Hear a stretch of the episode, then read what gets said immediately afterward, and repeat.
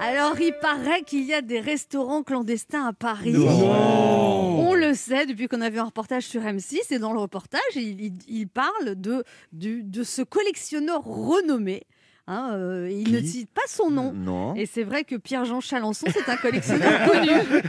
Il est surtout connu pour collectionner les boulettes. C'est un grand fan de Napoléon, mais en ce moment, sa vie, ce serait plutôt Waterloo. Ah ouais.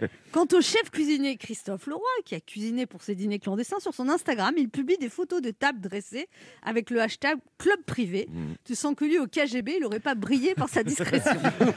Alors, ce qui a choqué les gens, c'est que dans les reportages, on voyait des menus à 460 euros. C'est sûr que quand tu as les moyens de manger pour 460 euros, pour toi, une amende de 135 euros, c'est juste le pourboire. Ouais. Alors que pour un étudiant, une amende de 135 euros, c'est un mois de course. Mm. Alors là, Jean-Pierre Chalençon, hein, qui, qui est très, qui est un personnage très sobre, a dit pour se défendre. Mais moi, j'ai dîné la semaine dernière dans des restaurants clandestins avec des ministres. Bah oui. Quoi Ah. Des ministres qui enfreignent la loi. Non, mais je ne peux pas y croire. Alors ensuite, son avocat a plaidé l'humour, et c'est vrai que c'est très très drôle. Je suis encore en... Il faut juste espérer que les juges auront le sens de l'humour.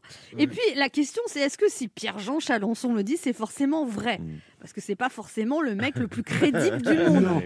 Non. Hein, c'est quelqu'un qui aime beaucoup faire du name dropping. Ça veut dire dire je suis ami avec un tel, et je connais très bien un tel, et je vois un tel. Fier. Moi, je suis pas du tout comme ça. Non. Je vrai. toujours très discrète Oui. sur ma relation avec Brad Pitt. Et il a apprécié. Ouais. Il, le- il le dit souvent. Non, non, non, mais alors, soit c'est vrai, ça la fout mal, soit c'est faux, et le mec est mythomane, il s'est mis tout seul dans la panade. Alors, aussitôt, les réseaux sociaux se sont enflammés, parce que c'est un peu électrique l'ambiance en ce moment, vous avez remarqué oh, Un léger, rien, et ça s'enflamme. En même temps, en ce moment, les gens n'ont que ça à faire, parce qu'ils peuvent même pas aller au restaurant. Il y en a qui ont les ouais, c'est injuste, les riches ils se gavent, les pauvres ils ont des amendes et tout. C'est vrai que dans l'Hérault, une famille a été condamnée à 400 euros pour avoir bu du rosé sur la plage. Waouh. 400 euros pour du rosé, ils se sont vraiment fait arnaquer.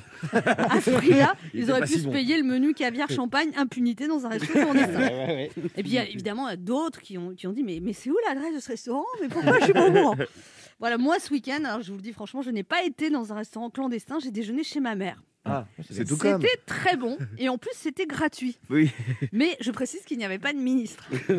Alors au menu, il y avait de la salade, du gigot là mijoté, du riz pilaf, un Oui. somptueux plateau de fromage, une salade de fruits et des chocolats que j'avais apportés.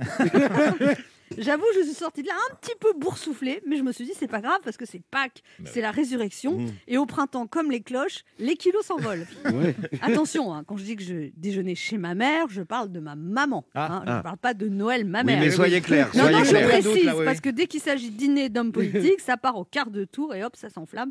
Pâques, c'est la fête de la résurrection. Les restaurateurs espèrent et préparent leur réouverture pour qu'on puisse vite tous retourner dans des restos qui ne soient pas clandestins. Vivement les vaccins.